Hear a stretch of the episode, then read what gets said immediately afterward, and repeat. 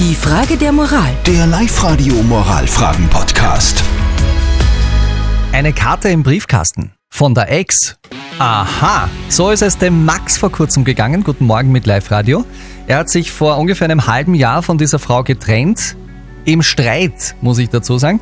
Jetzt hat sie ihm eben diese Karte geschickt und in dieser Karte bedankt er sich auch für die schöne gemeinsame Zeit, die die beiden miteinander gehabt haben.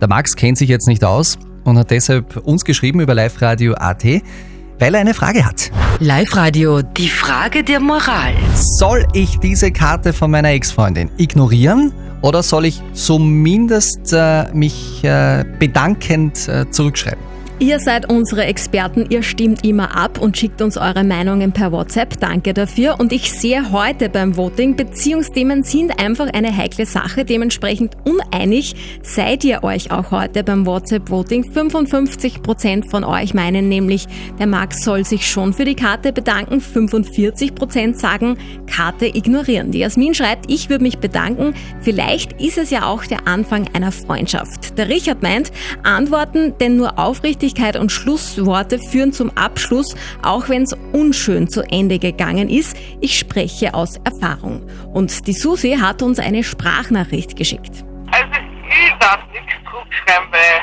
was vorbei ist, ist vorbei. Ich sehe das genauso wie Nora.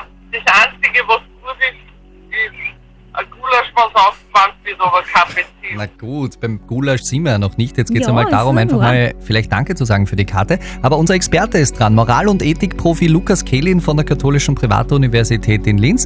Max, äh, das ist seine Antwort auf deine Frage der Moral. Offenbar möchte Ihre Ex-Freundin mit Ihnen Kontakt aufnehmen und in irgendeiner Form in freundschaftlicher Beziehung bleiben. Allgemein ist es eine feine Sache, wenn man sich für Geschenke oder Karten bedankt. In Ihrem Fall müssen Sie sich fragen, ob Sie mit Ihrer Ex-Freundin noch Kontakt pflegen wollen oder nicht. Denn eine Antwort würde bedeuten, dass Sie sich wieder auf eine Beziehung, wenn auch diesmal eine bloß freundschaftliche, einlassen wollen. Davon ist abhängig, ob Sie sich bedanken sollen. Eine moralische Pflicht, sich für die Karte zu bedanken, haben Sie nicht. Okay, Max, also zuerst einmal abwägen, ob ein freundschaftliches Verhältnis zur Ex gut für dich ist oder nicht.